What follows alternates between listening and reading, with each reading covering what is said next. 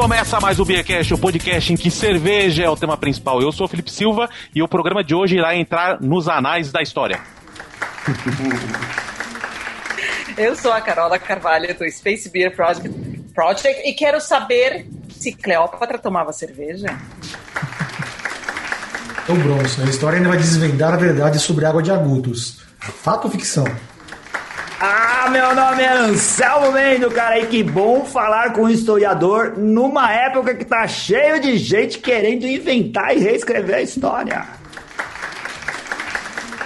Salve, nobres, eu sou o Sérgio do Profano Graal e quem conta um conto Ainda mais da história, né? Todo mundo quer colocar o seu dedinho na história. É isso aí, cara ouvinte. Nós estamos em mais um episódio da nossa série Ciência na Mesa do Bar. E hoje nós estamos aqui com o, o Indiana Jones da cerveja. Embora Indiana Jones é um historiador, eu sei, mas era o que eu podia falar.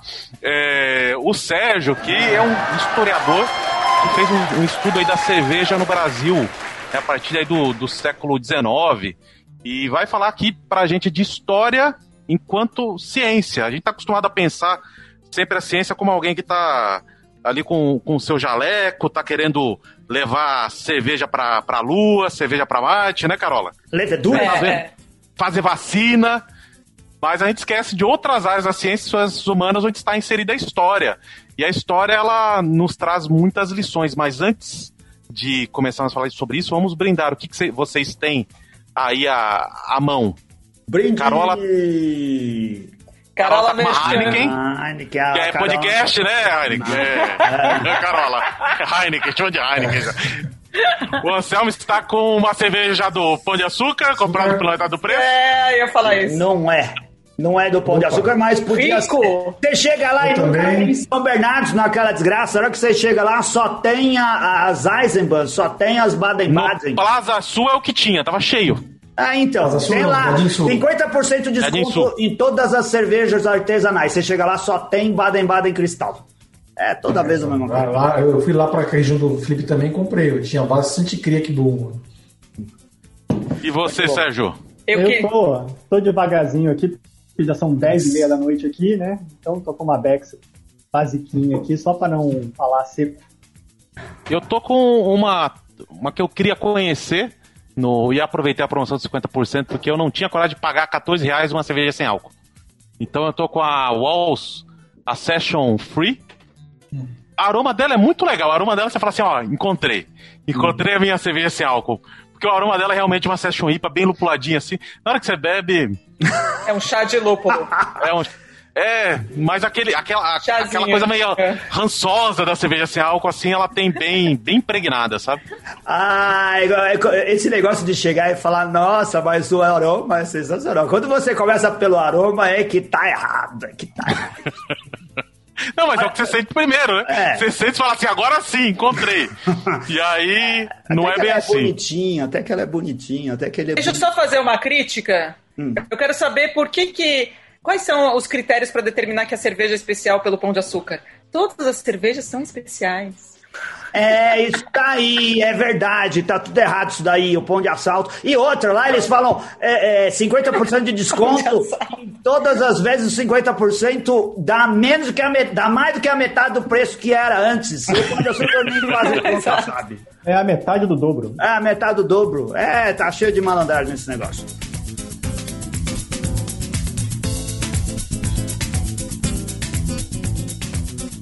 Esse é o nosso Ciência na Mesa do Bar número 5. Tá a Carola, a nossa representante oficial nas, na- nas edições do Ciência na Mesa do Bar. Pra Pela parte do acompanha, Pint of Science. pela parte do Pint of Science. Para quem ainda não acompanha, é o nosso espaço destinado à divulgação científica. A gente traz aqui renomados pesquisadores é, do mundo acadêmico.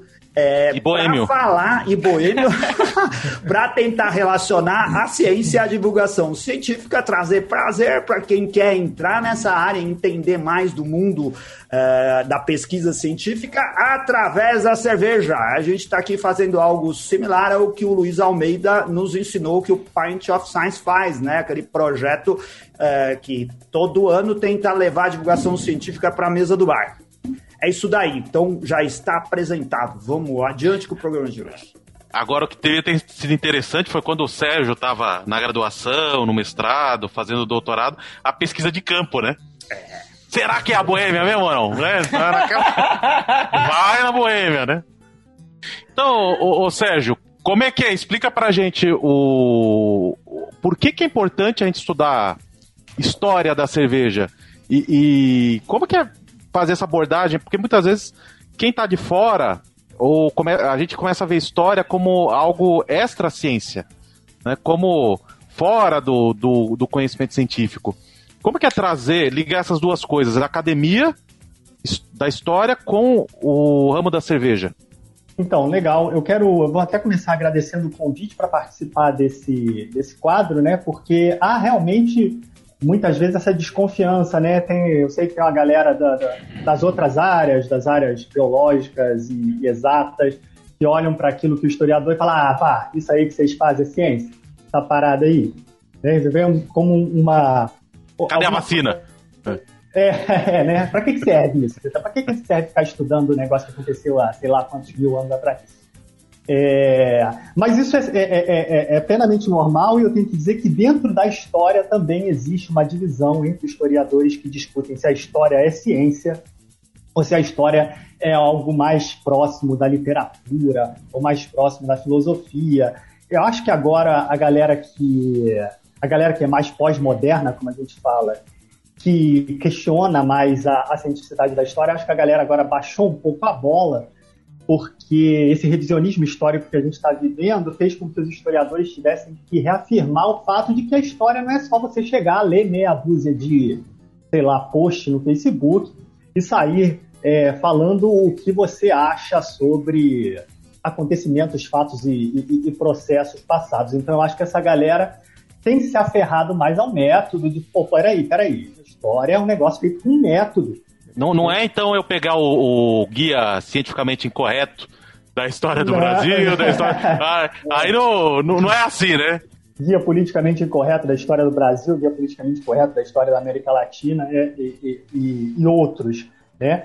É, então essa galera, ela, ela resolveu dar um, um passo atrás e falar, olha, tem uma metodologia nisso aqui, que faz com que a produção do conhecimento histórico seja uma ciência. É óbvio que não é uma metodologia como é uma metodologia de experimentação, de laboratório, como nas outras ciências, porque enquanto não inventarem uma máquina do tempo, não tem como a gente é, reviver os fatos, né? Mas você pode comprovar os fatos através de, de, de, de, de artefatos históricos é, você precisa de, de, enfim, de um número, de, um, de um N amostral de, de artefatos históricos para poder comprovar um fato também, não? Depende do que você chama de comprovar, né? É porque o fato histórico, ele uma vez acontecido, a gente costuma dizer que ele está perdido para sempre.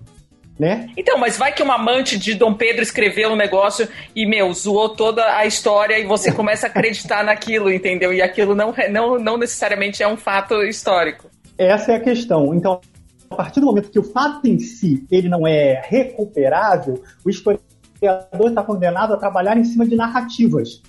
Tudo Sim. que chega a nós sobre os fatos históricos são narrativas escritas, escritas por determinadas pessoas, é, sejam elas testemunhas oculares dos fatos ou não, posteriores, mas que são narrativas escritas a partir de um determinado ponto de vista sobre aqueles fatos históricos escritas com determinadas intenções, porque todo enunciado, todo aquele que enuncia alguma coisa, ele enuncia com uma intenção.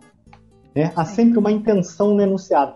Então, o trabalho do historiador é entender quais são as intenções por trás daqueles enunciados, justamente para não cair. Esse é o primeiro passo né, da metodologia histórica, para não cair ah, nas armadilhas e nas esparrelas de, vamos dizer assim, narrativas eh, mal intencionadas com pilhas de aspas, tá? Narrativas enviesadas, né? A metodologia do trabalho de pesquisa histórica passa por entender que fonte é essa com a qual a gente trabalhando, a gente está trabalhando, né? Que vestígios são esses qual é o grau de confiabilidade desses vestígios, Isso. em que medida a gente pode tomar eles literalmente, em que medida a gente tem que ter um pé atrás, sempre confrontando um vestígio com o outro, confrontando uma narrativa com a outra. Então você tem que ler várias, você tem que ler muito sobre vários, é, é, sobre qualquer assunto que você falar, você tem que ler várias fontes, confrontar as fontes, botar as fontes para dialogar, né? entender que as fontes não foram construídas, não foram escritas é, todas e não foram produzidas, porque nem sempre é escrito, né? Às vezes é uma foto, tudo é fonte Sim. do historiador, né? Às vezes é uma foto, às vezes é um vestígio material, às vezes é um documento escrito. Entender que, esses, que essas fontes elas não foram produzidas todas ao mesmo tempo. Se você é, estuda, por exemplo, um fato que aconteceu no começo do século XIX, entre o começo do século XIX e o começo do século XXI, a gente tem dois séculos de produção de narrativas acerca daquele fato. né? Então você tem que entender a fonte também na sua dimensão temporal. Ô, ô. Sérgio, então a gente poderia dizer que não existe narrativa isenta. Seja quem, quem escreveu ou mesmo até quem fotografou, ah, marcou o momento, aquela narrativa nunca é isenta. E outra coisa, para já emendar as perguntas, com, ah, que eu acho que cabe aqui, o Laurentino Gomes, autor de best-sellers sobre o, o primeiro reinado, o segundo reinado, a República, é, ele não é historiador, ele é jornalista. E ele fez um trabalho. os- alguns historiadores entortam a, a- cara assim para o que ele fez, para o trabalho que ele fez, e alguns acham que é relevante. Ah, é, é um trabalho respeitável? Eu Então, só vou ah, colocar uma. Só, só sobre imparcialidade, lembrar que é, aquilo que a gente tá falando, aplicar Paulo Freire, né? Não existe imparcialidade. É, todos orientados para uma base ideológica, para tudo, né? Então a visão do, do fato histórico também a pessoa tem a orientação dela e, de como ela vai replicar aquilo, como ela vai interpretar o que ela tá vendo, né, Sérgio? Sim, sim. Ah.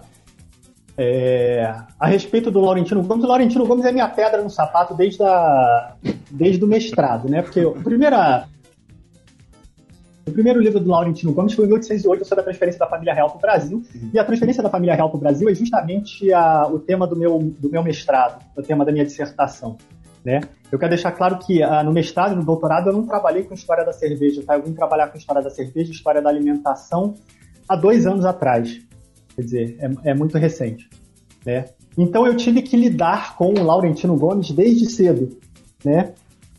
O Laurentino Gomes, por exemplo, o trabalho dele não é, não, não, ah, não é metodologicamente correto, vamos dizer assim. Né? O que ele faz é um grande compilado de fontes sobre o tema. Né? Eu cheguei a fazer um trabalho sobre o trabalho dele, ah, e você chegava a pegar em um capítulo 10, 20 fontes diferentes, em um capítulo de 20 páginas. Né? Porque o que ele fez foi um grande compilado de tudo que já foi escrito sobre o tema e organizou lá cronologicamente né? Repetiu muita coisa que hoje em dia é muito criticada, né? Repetiu muito estereótipo a respeito da família real, do Dom João VI glutão, que não sei o quê. Esses, esses, esses blá blá blá que a gente ouve, sei lá, há 20 anos ou mais. Né? E, uh, e o interessante é que, enfim, não é um trabalho acadêmico, né? Não é um trabalho acadêmico, por mais que ele busque na introdução do trabalho dele, dá uma respeitabilidade acadêmica, porque ele diz que conversou com a professora Maria Odila Dias da Silva. A professora Maria Odila Dias da Silva é um, é um medalhão na história do Brasil, nesse período, etc. É, mas, enfim, não é um trabalho acadêmico. Eu acho que se você quiser uh, saber mais sobre esse tema, tem que procurar, tem que ler, pode ler o Laurentino Gomes com muita cautela, mas tem que procurar trabalhos uh, metodologicamente mais a, mais seguro. Né? Agora, o que é interessante, já puxando para a cerveja, isso que o Laurentino Gomes faz, de juntar várias fontes, ou tudo que ele conseguiu angariar a respeito do tema e criar uma narrativa com isso, é muito do que a gente vê na história da cerveja. É muito do que eu achei na história da cerveja quando eu comecei a pesquisar. Quando eu comecei a ler sobre a história da cerveja, né? Comecei a pegar os livros sobre cerveja, e tem sempre lá um capítulozinho sobre a história da cerveja, e a maioria dos autores faz isso. Né? Ele junta aquelas informações que já estão por aí, já estão circulando, já foram publicadas em outras publicações mais antigas e repetem, organizando elas cronologicamente. Então, uma coisa que marca a história da cerveja, as, uh, os livros sobre história da cerveja, ou os capítulos sobre história da cerveja nos livros sobre cerveja, é esse tipo de trabalho, de você. É, é um trabalho, digamos assim, uh, acumulativo, né? Você vai acumulando informação, acumulando informação, e aí você tem a ideia de que a história é mais completa quanto mais informação você acumular. O que não é verdade.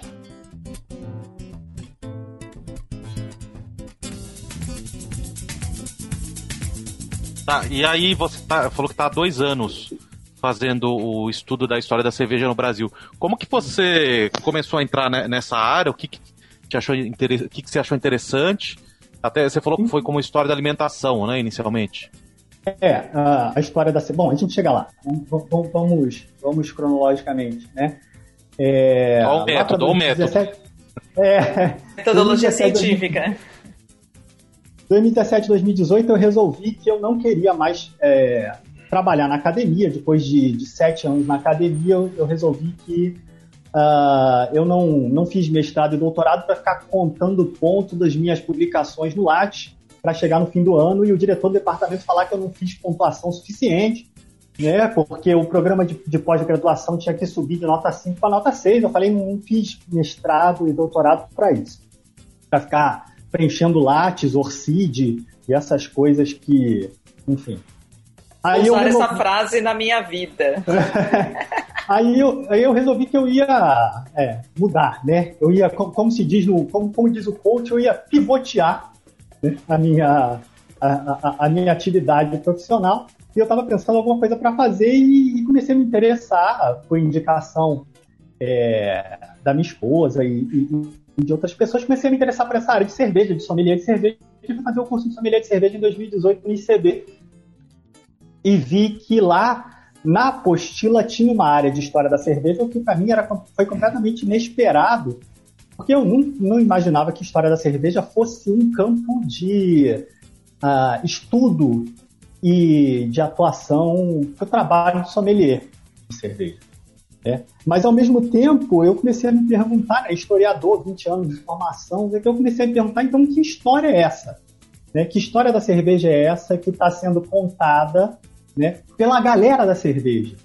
Porque tem uma outra coisa também, né? O historiador acadêmico, ele elege uns temas que ele considera importantes e muitas vezes é, deixa, quer dizer, na maior parte do tempo, deixa outros temas de fora e esses outros temas são apropriados por não historiadores, né?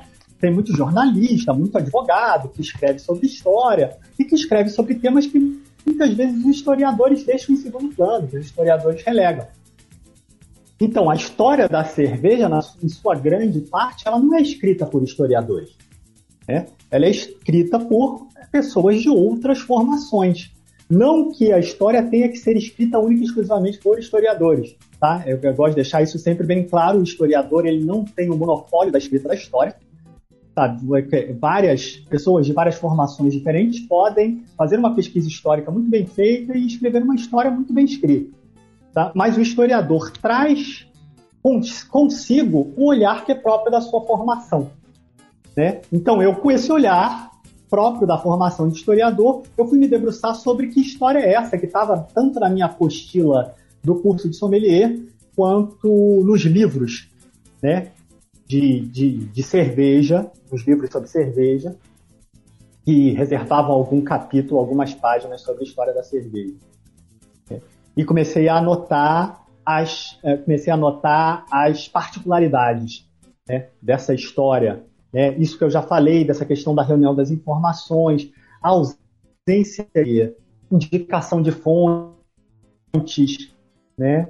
É interessante chamar atenção para o fato de que muitas vezes as pessoas confundem o historiador com um ou com uh, um sujeito que psicografa, não sei, né? Ele recebe do além as informações que ele, que ele põe lá, porque o povo acha que a gente tem tudo na cabeça. Né? Quando não é verdade, né? É, é muita papelada, né? Muita papelada anotada e, enfim. Uh, a gente tem sempre que indicar que fontes a gente está usando. E, e, nessa história que eu estava vendo, não tinha isso. Quase não tinha fonte, né? Isso faz parte do método também. O historiador tem que indicar as fontes que ele usa para que o outro historiador possa justamente fazer essa, essa, esse confronto, essa falseabilidade né, daquilo que ele está falando. Porque o outro historiador, o outro historiador ele pode é, retomar as fontes que foram usadas e chegar a uma conclusão completamente diferente da sua. E é isso que gera o debate histórico. Né? O debate histórico ele se alimenta é, dessa forma, faz parte do método. A partir do momento que você não me diz que fonte você usou, é, eu fico achando que, sei lá, você recebeu essas informações numa mesa branca, eu não sei. É, isso é uma. e, e, isso é muito comum, eu vejo isso muito comum nas, nas histórias, na história da cerveja está escrita por aí nos livros, né? Na verdade, é uma repetição. O cara vai ler um, lê dois, lê três livros e ele repete aquilo que ele leu. E, na verdade, não tem uma pesquisa, não tem um questionamento, não tem um método. E aí eu achei que a história da cerveja precisava de um olhar do historiador, né? um historiador que trouxesse o olhar uh, próprio da formação e fizesse uma pesquisa efetivamente sobre a história da cerveja, no caso, história da cerveja no Brasil, no meu caso especificamente no século XIX, né? São os meus são os meus recortes, né? Geográfico e cronológico, porque toda pesquisa histórica tem que começar com recorte é, geográfico e cronológico porque senão a gente vai falar de um acontecimento que aconteceu no século XIX e tem que começar lá na sedentarização do homem 10 mil anos antes de Cristo. Sacanagem. Agora eu vou fazer uma reclamação. Eles falaram que era a história da cerveja. Fui pegar a história da cerveja desde a Suméria, menos do Brasil. Eu me ferrei, né? Pra variar um pouco. Ah, a gente Eles falaram. Eles falaram. Você abriu o arquivo, Carola? Não. Ah! A gente preparou uma lista de perguntas sobre a Suméria aqui para fazer para você. Fica esperando aí até o final do programa. Se prepara. É o show Ô, Sérgio, e a, o papel da historiografia, né, como, como, como ciência, é, é, da, é, ela é importantíssima nesse ponto, né, justamente de você é, eliminar é, esse ponto, é, essa questão de usar textos sem, sem um. É, mas assim, é, até refazendo a pergunta, a historiografia é importante porque hoje ela não, praticamente não existe para a cerveja, né? Existem histórias, histórias, existem relatos sem, sem fontes, mas uma historiografia da cerveja é o que você está tá trabalhando nisso, né? É, se você pensar a, a, historiografia como algo maior do que relatos isolados ou como a, a junção de informações, ou o, o, recolhimento de informações, sim, né? Uma historiografia ela pressupõe debate, né? Ela pressupõe uh, confronto de narrativas diferentes, né? Que é isso que faz com que, ao fim e ao cabo, a, a pesquisa histórica avance, né? Agora, uma coisa que vocês não falaram ou tocaram muito superficialmente e que é importante deixar claro são alguns, é, algumas, algumas concepções do senso comum sobre o trabalho do historiador que, estão, que são muito distantes daquilo que o trabalho do historiador realmente é. Então, não esperem que um historiador, ou, ou eu, no caso, vá falar a verdade sobre a história da cerveja no Brasil, porque não é com Fala verdade. a verdade é o advogado. Você tá com medo de advogado, Felipe? Não, eu sou advogado. Ai, meu Deus. Você não é advogado. Você é doutor? Aí a gente não, chama o Felipe. o advogado mente em qualquer circunstância. Até quando ele vai falar dele, ah, não, eu não falei porque nem advogado eu sou. Então, Sérgio, desculpa te cortar, mas não, continuando, é... historiador é o cara que vai, vai cravar as coisas como elas foram. Exato, exato. Porque a pesquisa histórica ela está sempre em movimento, né? Hoje, até a semana passada, a, a cervejaria mais antiga pós-independência, a cervejaria mais antiga que a gente tinha noção era a cerveja brasileira de 1836, porque tá lá as propagandas dela no Jornal do Comércio. Nessa semana já mudou tudo, já não é mais. Essa semana? Essa semana. Já Tanta surgiu. Alô, Ludmilla! Alô, Ludmilla! O surra de lúpulo está desatualizado, está datado! Cara, a gente tem anúncio todo dia de fechamento de cervejaria e vem o Sérgio falar aqui de uma abertura. Diz aí o que, que abriu lá antes de 1800 não sei quanto. Ah, então, ah, teve um, um, um rapaz no Instagram, o, o Felipe Sarmento, que entrou em contato comigo depois do Surra de Lúpulo, e ele também é historiador, ele também faz algumas pesquisas sobre a história da cerveja, e ele encontrou um relato de uma cervejaria, uma- um anúncio de uma cervejaria em 1832. Quer dizer, nós já recuamos aí de 36 para 32. É uma copa. Uma copa de diferença. É, Ou uma Olimpíada. Foi uma Olimpíada. Então, sei. é, é, então é, quando eu digo que a gente não que a gente não, não tem como dizer a verdade, eu estou querendo chamar a atenção para isso, entendeu? A pesquisa vai fazendo com que surjam novas evidências.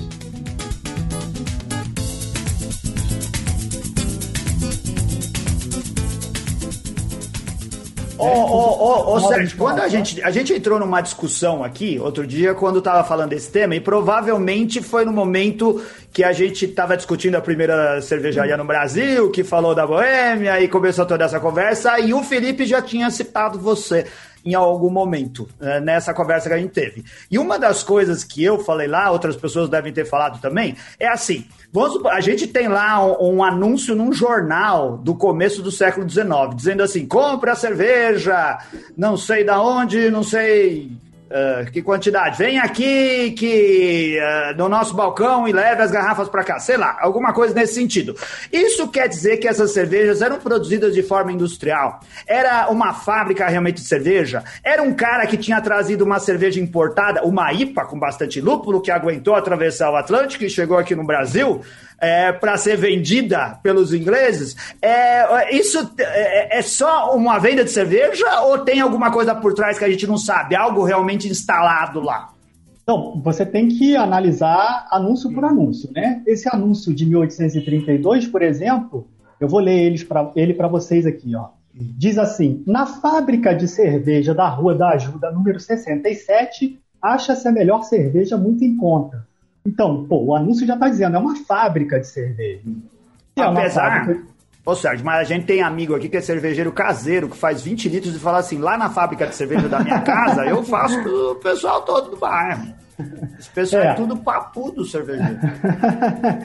no, no século XIX, o fato de estar no jornal anunciado Sim. como uma fábrica já te dá uma indicação de que não é um caseiro querendo passar por fábrica. É, é muito difícil você ver um anúncio de um caseiro no jornal. É, não é o Instagram que nem hoje você põe qualquer coisa, entendeu? Exato. Exato. Você vê o- o- a- os anúncios da cerveja brasileira, por exemplo, tinham dois endereços. né? Um endereço provavelmente era a fábrica, o outro endereço era o ponto de venda, onde eles vendiam. Né? É óbvio que, como eu disse antes, isso tudo fica no campo da hipótese. Né? Eu não tenho como verificar isso sem olhar mais fontes, sem achar outras, outras informações a esse respeito. Por Mas outro é, lado, é um indício, né? Um bom É, indício. é isso, né? Para falar da metodologia, já que você puxou esse tema, para falar da metodologia histórica, tem um historiador italiano chamado Carlo Gisborg, que ele diz que o historiador ele trabalha como médico e como detetive que investiga um crime. A metodologia do historiador é parecida. Ele trabalha por indícios. O médico vai olhar os seus sintomas, né? Para é, tentar entender quais são as causas da sua, do seu mal-estar. E o detetive ele vai olhar as pistas na- no local do crime para tentar reconstruir aquele crime e chegar ao culpado pelo crime. O método do historiador, diz o Carlo Ginsburg, é parecido com o método desses dois personagens. Ele pega os indícios e ele tenta reconstruir aquele, aquela cena da qual ele não, enfim, qual ele não viveu e não tem como você dizer exatamente o que aconteceu. Ô, ô, Sérgio, na metodologia é, histórica que você adota, o, o- quais que foram os materiais, o, o- quais são as fontes que você conseguiu levantar pro teu estudo da, da história de cerveja no Brasil? Então, uh, falando das fontes, eu escolhi ir também por um caminho que, que já está mais ou menos aberto, né? Então, esse pessoal que já escreveu sobre a história da cerveja, né? Sejam memorialistas, e quando eu digo memorialista, é essa galera que reúne as informações meio sem método, meio sem. Uh, uh, enfim, sem uma grande questão que ele quer responder, etc. Eu, eu tentei recuperar as fontes que esse pessoal já usou quando eles indicam né? Para mesmo para testar essas informações e partir daí para outros, para outros, para outros caminhos, para outros desdobramentos. Então eu comecei pelos periódicos, jornais e periódicos, uh, principalmente do Rio de Janeiro no século XIX. Tá? Uma, outros desdobramentos são, são possíveis, como os relatórios dos presidentes de província, por exemplo, porque todo ano os presidentes de província eles tinham que fazer um relatório para o governo central falando do desenvolvimento daquela província. Tá? No século XIX, as províncias é aquilo que a gente chama hoje de estados, né? Minas Gerais, Rio de Janeiro, Pernambuco, são províncias. E esse é um outro desenvolvimento. Você lê os relatórios dos presidentes de província e eles vão dizer lá, ah, tem uma fábrica de, sei lá, de cordas, tem uma fábrica de tecidos que se desenvolve, que produz tanto, não sei o que, não sei o que lá é um outro desenvolvimento.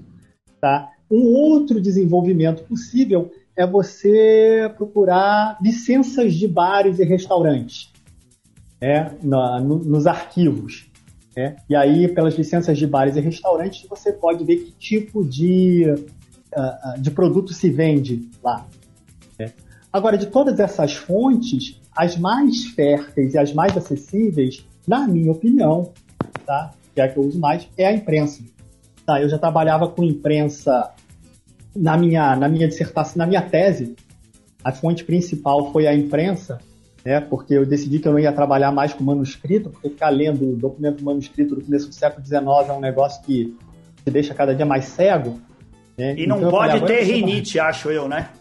Também. Né? Não pode.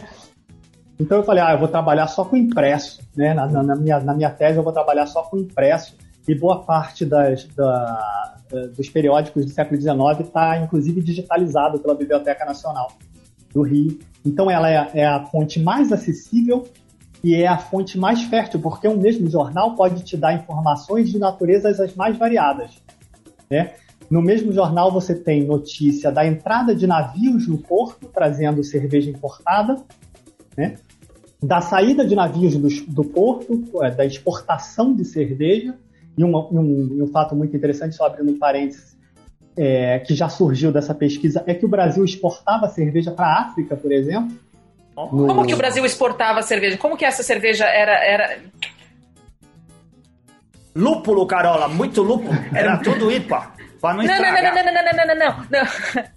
Não, o recipiente de como que essa cerveja era, era transportada a, aqui no Brasil nesse período. Se era também em vasos, de, é, naquelas coisas de cerâmica, entendeu? Ou tinha Não, outro é- recipiente? Bom, isso, isso é uma. Isso e é uma refrigerado, pergunta... câmara fria. de cuidado. Isso é uma pergunta muito legal, porque na verdade uh, a gente não tem uma. Eu, eu pelo menos não tenho uma resposta certa ainda. A cerveja ela se vende em garrafa, se vende a dúzia. Né? O preço, o preço é sempre não Troca. sei quantos reais a dúzia de garrafas. Né? Mas às vezes aparecem barris também. Então você pode uh, entender que são barris e garrafas na sua, é, na sua maioria. Né? Talvez na é, eu, eu fiz essa pergunta por, é, é, por, causa da pergunta do Felipe lá no, no, no chat, porque o negócio é o seguinte, a gente sabe que uh, as cervejas durante a antiguidade elas eram feitas em recipientes de cerâmica e muitas das leveduras acabaram se infiltrando e, e ficando uhum. e, ali naquele recipiente uh, uh, sedimentando e fazendo parte daquela cerâmica e você consegue, quer dizer, alguns historiadores conseguem recuperar essas, essas leveduras que estão incrustadas nos poros da cerâmica. E eu tenho até um projeto sobre isso que eu posso até falar sobre isso, mas enfim. É, Vai dar outro programa isso. É, com o pessoal do Peru, do, do Museu Nacional do Peru. Mas, uh, mas, mas aí então é, veio essa questão de, lógico, é uma época um pouco mais moderna, um pouco mais é ótimo, muito mais moderna, Então, como que era transportado esses... Essa, essa ficou uma, uma curiosidade, se você conseguiria é, também fazer um estudo das leveduras dessa época através do recipiente que, que a cerveja estava. É, talvez barris, né? Os barris talvez sejam é. mais propícios do que as garrafas. É, não sei. Uh, bom, enfim, eu não saberia dizer, né? Mas é, eu acho muito difícil você encontrar é, um vestígio é, de, de, de, recipiente dessa época, uma garrafa de 1830 em uma condição. Bom, não sei. Sim. Aí é... ô, ô, Sérgio, nessa 1830, se bebia cerveja gelada no Brasil? Boa pergunta. Não tinha geladeira em 1830, ah, né? Então. é, é, é, é, São coisas assim. Uh, já me surpreende, tipo assim. É, quando você vai ver lá o baile da Ilha Fiscal, que foi muito tempo depois, acredito 89, que já existia né? geladeira e coisas desse tipo, né? Lá tava lendo a, a, respeito outro dia do menu da festa. E tinha sorvete. Tem vários relatos lá de sorvete Sim. que a corte bebia. Sim. Como que eles faziam tanto sorvete e conservava tanto sorvete em 1889? E pior, em, em 1830, não dava para beber cerveja gelada, acho, né? Não, é que a cerveja não precisava ser gelada. A gente que começou a fazer as de cerveja ruim precisa estar ah. ser gelado. Uma cerveja boa não precisa ser gelada. Não, mas, mas, o sorvete é... precisa ser gelado. É, então, é por isso, eu entendo a gente não beber cerveja gelada. Tá bom, a gente não bebe. Mas os, o sorvete, caramba, cara, no Rio de Janeiro, nem hoje o sorvete fica gelado no Rio de Janeiro, você entra lá, tá todo mole por causa daquele calorão. Pô, a Aquecimento global. É, a temperatura subiu de 1889 é. pra cá também. Não era Rio 40 graus, né? Talvez fosse 30. Não, não, mas em 1889 você já tem geladeira, você já tem o. Lá é plausível. A refrigeração lá do Caulinde. Né? Já faziam, já se produzia gelo, né? Só, só não tinha, não tinha as técnicas de refrigeração caseira, né? Você, você, não, já. Lembra que o pessoal colocava no armário o gelo e deixava lá o gelo. Eu não, eu não sei qual era o tamanho de uma geladeira em 1889, se, é. se, se, cabia em toda a casa, mas já tinha como já tinha como fazer um recipiente para refrigerar, né? É, você não precisava mais trazer. Não tinha umas lendas. Que, Dom Pedro, como, como que era o sorvete que ele gostava? Tinha umas. É, é jabuticaba, sabores especiais. É, tinha uma coisa. Uma, é, é, é uma coisa. É, é. Pelo menos é isso que fala. E até o gelo né? que vinha era um gelo que vinha de outro, é, de outro lugar, assim. Tinha umas histórias meio. Lendas, é, antes da refrigeração, você tinha que preservar o gelo com serragem, né? Você tinha que trazer o gelo da Europa enfim, o gelo atravessava o Atlântico. é. Né? Era, era uma mão de obra. Agora, o, o, sabor preferido do, do, sorvete de Dom Pedro realmente me escapa. Aí... Mas afinal, a cerveja não era gelada então em 1830? E a, a, a, a, maioria, se não a totalidade das cervejas que a gente bebe no Brasil em 1830 é ale, né? Hum. Não é lá, já é uma já é uma, um ponto para que você beba, consuma em, em temperatura ambiente. Provavelmente. Sérgio, porque a influência era muito grande na Inglaterra naquela época. Né? Exato. Era muito Exato. forte. A principal influência ao longo do século XIX foi realmente da cerveja inglesa. É, até 1860 aproximadamente. Hum. Na verdade, isso começa a mudar justamente com a Bohemian Pilsner, né, a partir de 1848. E aí começa a se popularizar né? Mas aí também para você fazer a para você fazer a Pilsner, você já precisa de uma refrigeração, você já precisa de uma de um equipamento mais uh, uh, uh, mais industrializado, né?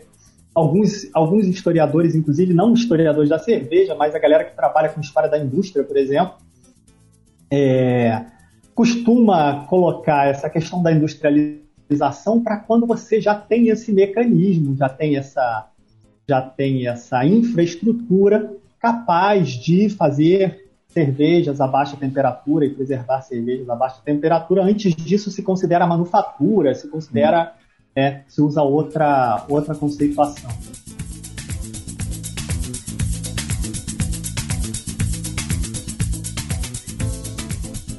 Ô Sérgio, a gente já chegou aqui bem avançado no nosso horário nosso tempo. Só que algo que a gente só precisa fazer lá para arrematar. Você faz consultoria histórica para cervejaria. O que, que, é isso? É, é, é, resguardar a história da cervejaria? O que, que você ensina a cervejaria a fazer?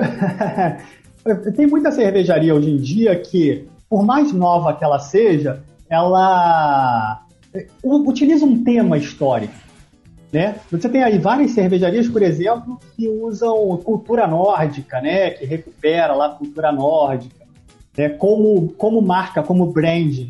Né? Assim como tem muitas cervejarias que criam, ah, criam rótulos e criam séries que têm algum fundo histórico. Né? Eu costumo falar da, da cervejaria Jaffa, que fez uma série de, de cervejas sobre os navios que trouxeram os imigrantes japoneses e tal. Então, o trabalho de consultoria histórica é um trabalho de dar esse aporte teórico e prático né, do trabalho com a história para essas cervejarias, bares e restaurantes que querem usar a história de forma a agregar valor, seja a sua marca, seja aos seus produtos. Além, obviamente, de cervejarias, bares e restaurantes, principalmente bares e restaurantes, que a gente hoje tem no Brasil, bares e restaurantes com mais de 100 anos, né? Bares e restaurantes centenários. E que incorporam a sua história, entendem que a sua história é o seu diferencial, né? E querem usar essa história como forma de agregar valor ao seu serviço, enfim, ao, aquilo que, ao serviço que eles prestam. Né? Então, o serviço de consultoria histórica é justamente para que você não dê uma canelada na hora de usar a história. Né? Às, vezes é. você, às vezes você precisa de um auxílio para pesquisar a sua própria história.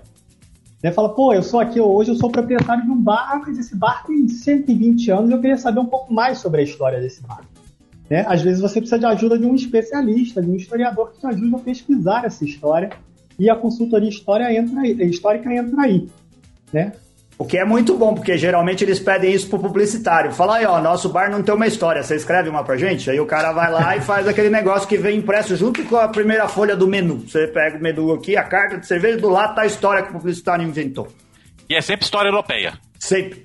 Sempre história europeia, né? Ou de extraterrestres. Mas espera, história, história, história de extraterrestres é história ou é History Channel? é, History Channel com aquele cara do cabelo eriçado. É, aí a gente se pergunta assim, mito é história ou é alguma coisa diferente? Olha, Aí não vamos entrar em mito. oh, então, rapidão, ó. A Anastácia Oliveira perguntou: quando começou o imposto sobre a cerveja aqui no Brasil? Sempre foi uma taxa alta? Eu apostaria que o imposto sobre a cerveja começou antes de fabricarem cerveja, porque assim, o imposto vem sempre primeiro do que a, a produção de seja lá o que for. Tinha imposto caro, Sérgio? Cara, eu posso ler um negócio para vocês aqui. De um, eu subi hoje para o YouTube um vídeo que eu gravei alguns meses atrás sobre as primeiras fábricas de cerveja, sobre a primeira. Não, não são nem fábricas de cerveja, eu repasso. Sobre a produção caseira dos imigrantes alemães no Rio Grande do Sul, poucos, poucos anos após a, a independência. Já por 1824, você já tem essa produção caseira. Eu subi esse vídeo hoje e uh, nesse vídeo eu falo que ah, os. O, deixa eu ver se eu consigo abrir aqui o. Porque meu computador é meio. Você consegue colocar o link depois lá no chat do. Porque eu acho que vai ter gente interessada nisso. Muitíssimo. Vai colocar na descrição do episódio. É. Isso. É, te manda, te manda pro. O Sérgio, não sei se a gente disse, pegou isso na gravação. O Sérgio está aqui falando com a gente diretamente da Itália, cara. Ele mora é. em Padova. E lá a conexão da internet não é muito boa, demora muito pra É melhor que a nossa. Tem a outra pergunta do, do Márcio Beck aqui, que é justamente o que é isso, isso. O Márcio Beck está perguntando justamente aquilo que, que a gente falou. Se a, che... a, cerveja chegou, afinal, a cerveja chegou no Brasil com os holandeses do Nordeste ou com a chegada da família real? Já vi ambas versões e artigos. Acho que vale a pena retomar esse depende, ponto. Depende do que você chama de Brasil. Você chama de Brasil, América Portuguesa para você é Brasil, né? Recife, século XVII, para você é Brasil? Se Recife para você é Brasil, se Recife no século XVII, Recife holandês para você é Brasil, então sim, então a cerveja chegou no Brasil no século XVII com os holandeses. Se você acha que Brasil é só pós-independência, então não, então é, é, é posterior. Isso tudo é uma questão metodológica. Você decide o seu conceito de Brasil. Mas assim, no, no, na, nas colônias portuguesas, chegou primeiro com a família imperial ou chegou primeiro com os holandeses? Não, os holandeses vieram dois séculos antes. É, não, então, mas eles trouxeram cerveja, a gente considera ali que a deles é que tá valendo? É, nesse caso sim, né? Mas não era Brasil, né? Eles fabricavam Isso que quer dizer. cerveja. É, eles, Eles fabricavam fabricavam cerveja. É. Efetivamente no Efetivamente. Recife, eles fabricavam Um cerveja. território que hoje é dominado, uma parte do Brasil, naquela época era um território holandês. Não, a gente já comentou e, e já falou disso, inclusive, no programa. Eu só queria ouvir pela, pela boca do Sérgio. Lá Ah, dos holandeses. Falou pré-gravação. Não, não, naquele outro programa que a gente fez com o pessoal do Ah, sim, sim. É. Ah, a gente já tinha comentado a respeito disso. E aí a questão da tributação. Ah, sim, deixa eu voltar aqui nessa questão do imposto que é interessante. Então tem um tem um mercenário alemão que chama Karl Gustav Seidler, que ele passou lá pelas colônias alemãs é, na década de 20, entre 1825 e 1828. Depois, quando ele volta para a Alemanha, ele escreve um livro falando daquilo que ele viveu no Brasil, né? Chama 10 anos no Brasil, alguma coisa assim. Então ele diz exatamente o seguinte: estavam em vias de se estabelecer alguns cervejeiros, isso ele está falando da colônia alemã lá do Rio Grande do Sul, que certamente aqui hão de fazer bons negócios, aqui no Brasil, né? Pois a cerveja que é importada da Inglaterra e de Hamburgo é horrivelmente cara por causa do transporte e dos impostos constantemente crescentes. Caramba. E não porque passou 80 dias dentro do navio. Também, né? É, Ô, Sérgio, para o pessoal achar seus vídeos, como é que o pessoal fala com você? Quem quiser consultoria, quem quiser acompanhar. O teu, o teu Instagram que é, é praticamente tem uma estrutura toda de canal, né? Uma programação toda certinha, bem legal. Sim. Passa a letra aí pro pessoal te, Ah, te quem encontrar. Quiser, quem quiser entrar em contato, né, pode mandar uma mensagem pelo próprio Instagram, Profano Graal, pode escrever profanograal.gmail.com.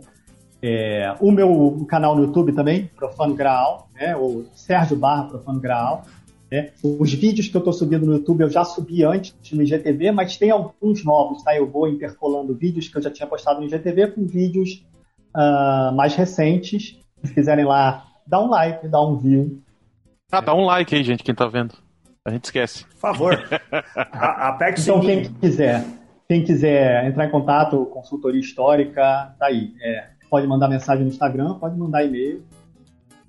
E sigam lá, quem tem interesse em cerveja no geral, sigam o, o arroba Profano Grau, que é um, é um Instagram bem legal, bastante curiosidade, bastante profundo, e, e também não é só coisa do passado, também é, bastante atualidades lá, né, do, do mercado. Eu recomendo.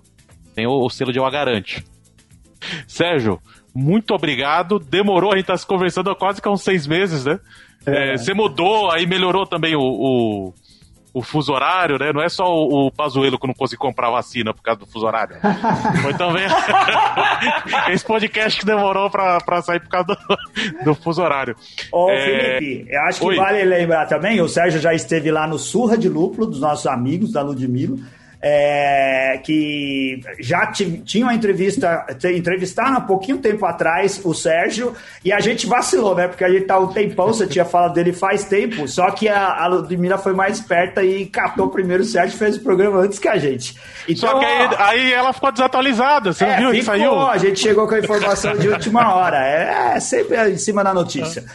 Mas é, é, esse programa não estamos querendo roubar, viu, Ludmilla? Já estava na nossa pauta aqui, viu? É, a gente até mudou a estrutura da pauta para ficarem programas complementares, né? O, o- a abordagem que foi feita no programa do Sul de Lúpulo é diferente do que se falou aqui. Aqui foi mais a questão do método científico da história aplicado ao estudo da história da cerveja no Brasil. E Lá no, contrate- no- E Isso, contrate e o- e o historiador, contrate, não é. contrate publicitário. Por favor. Boa, bom, bom slogan. É isso aí. Carola, muito obrigado de novo. Imagina, obrigada a vocês mais uma vez. Mês que vem tem mais Ciência Mesa do Bar.